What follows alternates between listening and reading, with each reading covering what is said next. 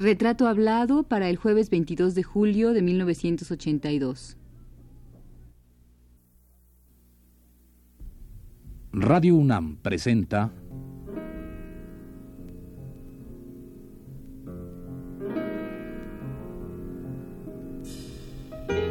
Retrato hablado.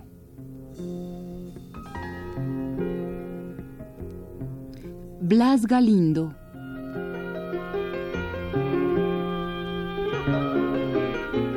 Un reportaje a cargo de Elvira García.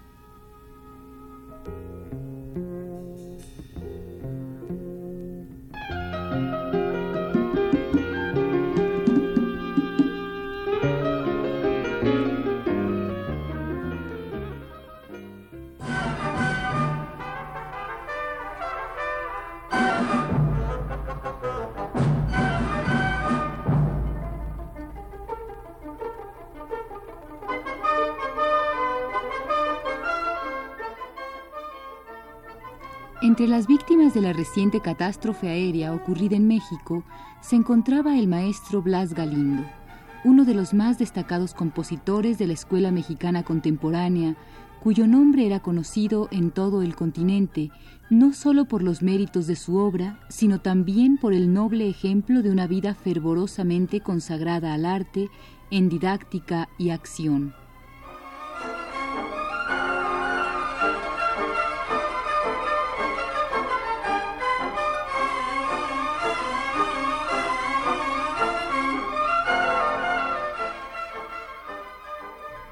A la edad de 43 años, en plena fuerza creadora, en plena juventud, cuando el Conservatorio Nacional se encontraba en posesión de un magnífico edificio digno de ser envidiado por muchas capitales del mundo, ha caído Blas Galindo, uno de los mejores compositores de México, artista ejemplar y maestro de juventudes.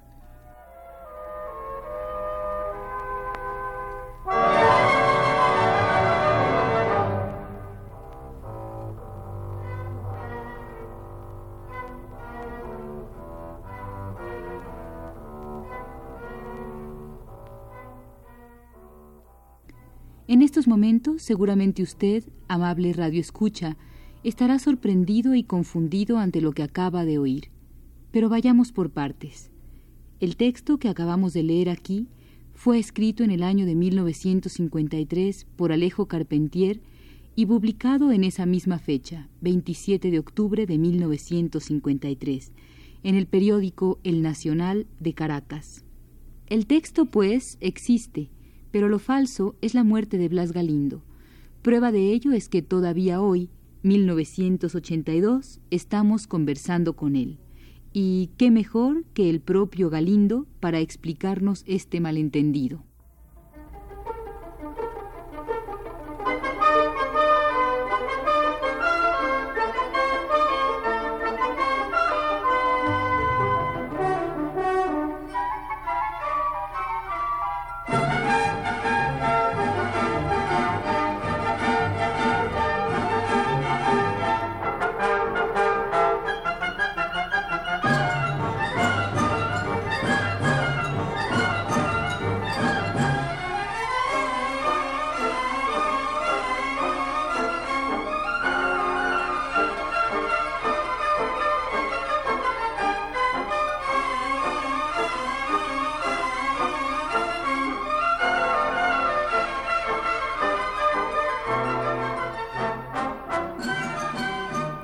Maestro Blas Galindo, ¿cómo estuvo la historia que dio lugar a un texto que escribió Alejo Carpentier acerca de usted, es una supuesta muerte?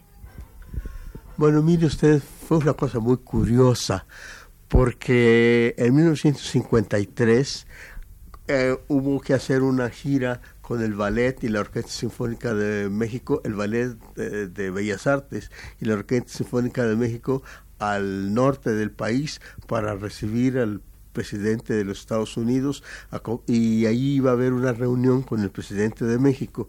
Entonces, este, yo estaba en la lista de los que iban a ir, había tres aviones y en una en un avión estaba yo programado para para ocupar un lugar. Pero desde el, día anterior, general Cárdenas me había invitado para asistir a un concurso de bandas y danzas en Uruapan. Entonces yo decidí irme a Uruapan y en la mañana llegamos a Bellas Artes, nos reunimos todos, eh, los que íbamos a ir a, a Uruapan y los que iban a ir al norte del país y entonces este yo avisé a Bellas Artes que iba a ir a, a Uruapan, pero resulta que estaba en la lista y las personas eh, para ir en ese avión y las personas se fueron en un autobús y abordaron el avión. Al avión, por desgracia, se cayó. Pero en eso yo estaba en una camioneta y, íbamos a, a Uruapan. Por cierto que iba eh, eh, el fotógrafo Álvarez Bravo y el grabador de música Helmer. Entonces, este, no hubo tiempo de, cambiar la lista.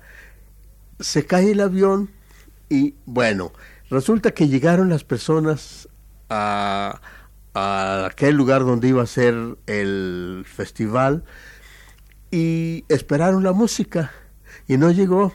Íbamos a dirigir Moncayo y yo claro que yo iba a dirigir mis obras, y los sones de mariachi especialmente y algún ballet.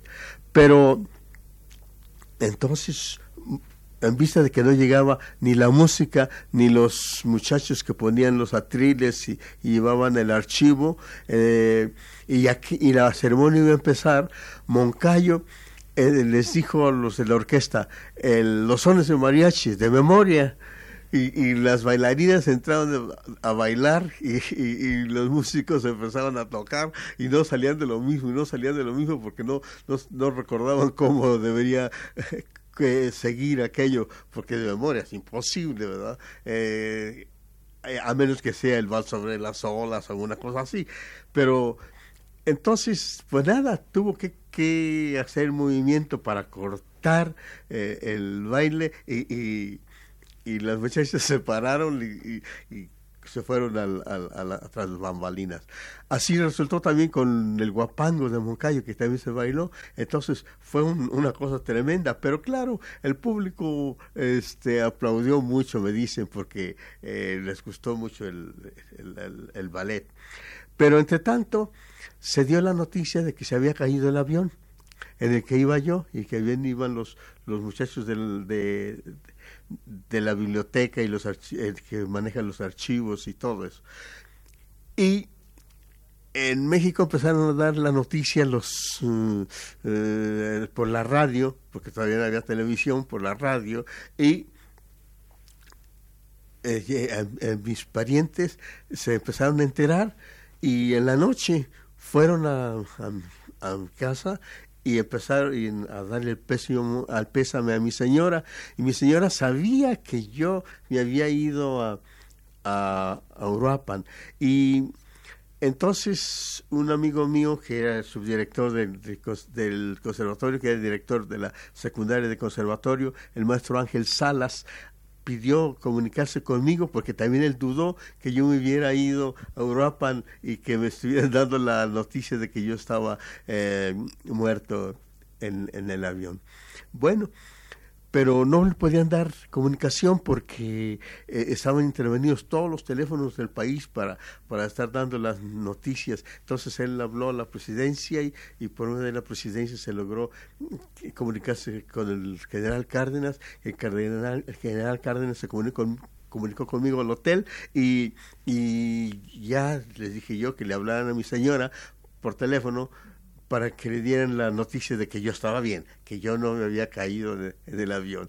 Pues todavía los periódicos del día siguiente, todos traían la noticia y algunos artículos este, hablando de, de, mí, de mi obra. Entonces, así es como la noticia llegó al extranjero, a, varios países. Por cierto, que el maestro Copland inmediatamente le puso en la noche un cable al maestro Chávez, dándole el pésamo y pidiéndole que, que le diera el pésame a mi familia. Bueno, y así varios amigos este, eh, hicieron varias cosas para para darme el pez, darle el peso a mi señora.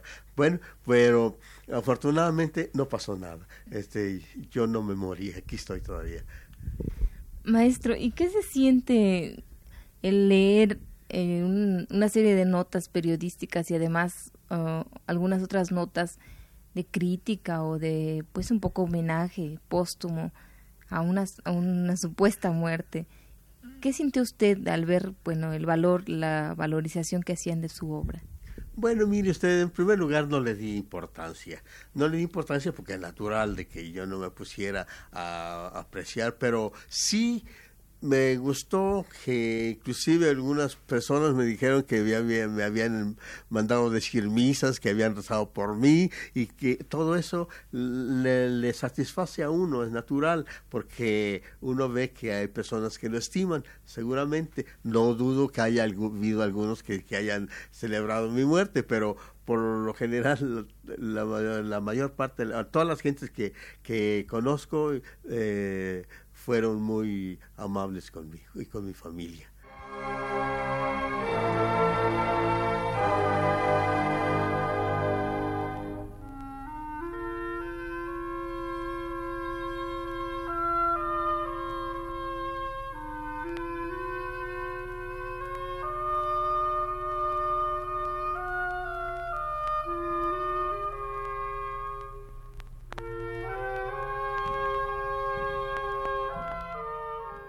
Lo que son las cosas.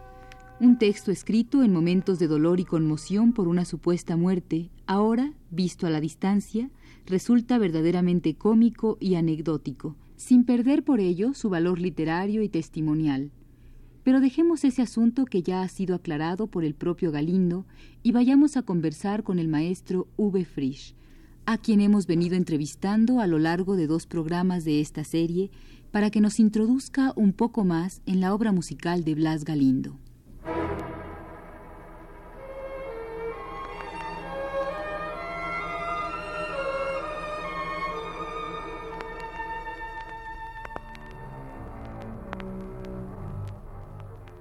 Bueno, ya que estamos hablando de obras desconocidas o prácticamente desconocidas, creo que habría que referirnos también al, a la cantata homenaje a Juárez parece que también se tocó una sola vez. Como de costumbre y para no variar. El maestro Galindo ha escrito algunas notables partituras para el coro y la orquesta.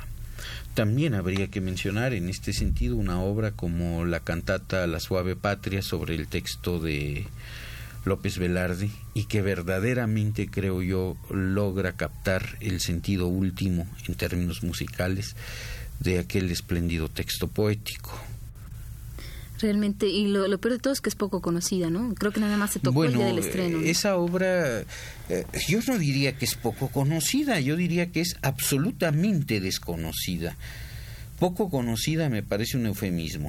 Cuando una obra, siguiendo la costumbre nacional, se toca una vez, una sola vez, se gasta en hacer todo el aparato de pagar músicos, pagar ensayos, pagar coros, pagar toda una serie de cosas.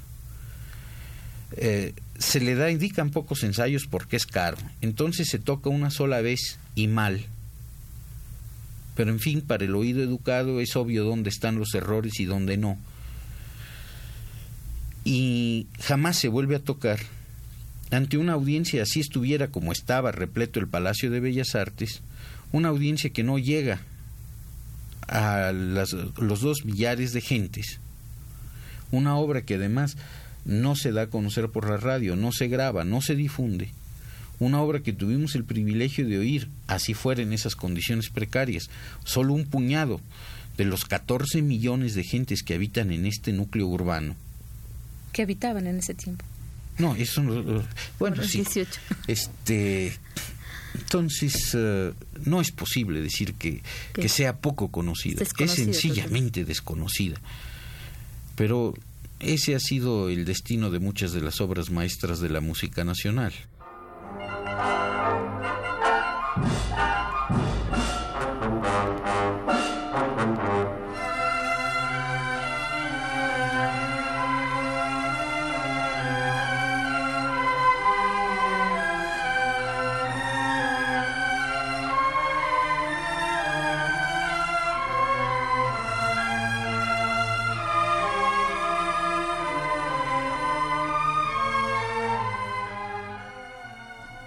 Anteriormente hemos reproducido en este espacio algunos fragmentos del libro Introducción a la música mexicana del siglo XX, escrito por Dan Malmström.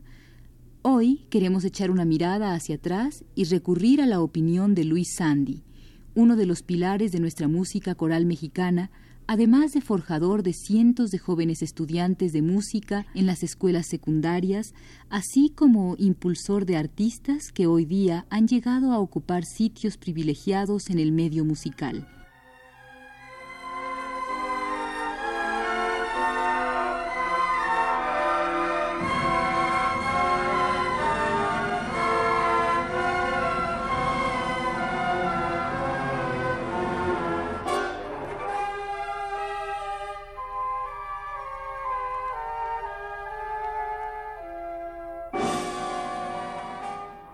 Si bien es cierto que Luis Sandy es casi contemporáneo de Blas Galindo, ya que su trabajo perdura hasta la actualidad, también es cierto que su papel artístico y de compositor ha sido prácticamente olvidado por los grupos actuales de creadores.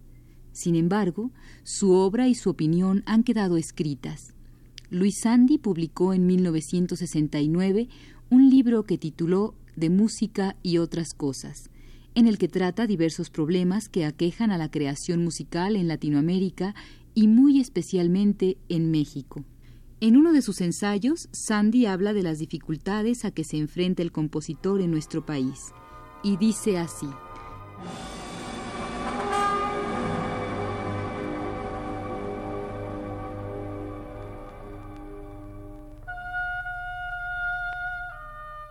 El compositor tiene una vida artificial nutrida por el aire ralo de la gloria loca, famoso en su tierra.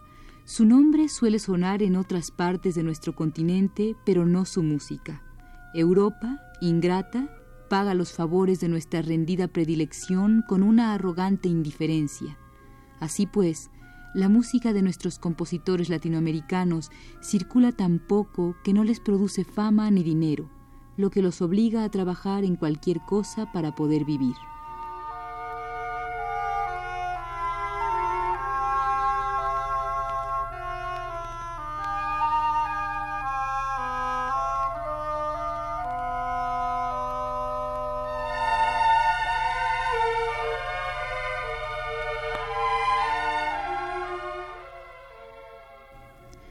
Tenemos en cuenta que el ensayo anterior fue escrito por Sandy hace aproximadamente dos décadas y que, sin embargo, el ambiente poco ha cambiado para el compositor mexicano.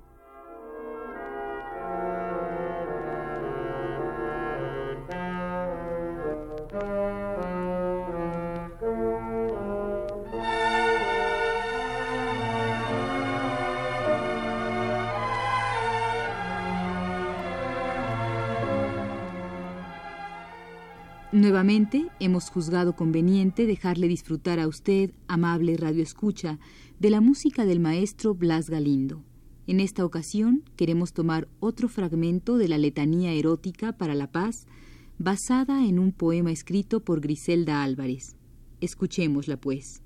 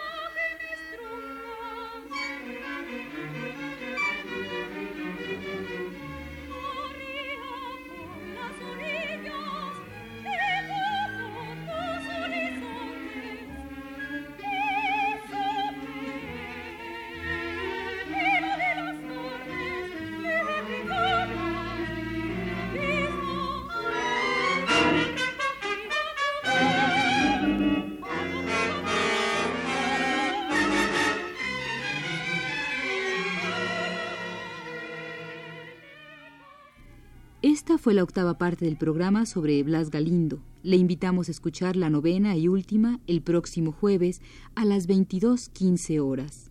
Muchas gracias por su atención.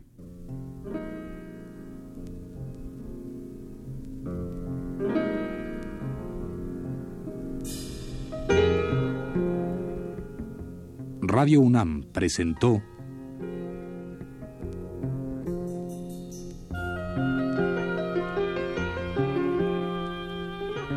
Retrato Hablado. Blas Galindo.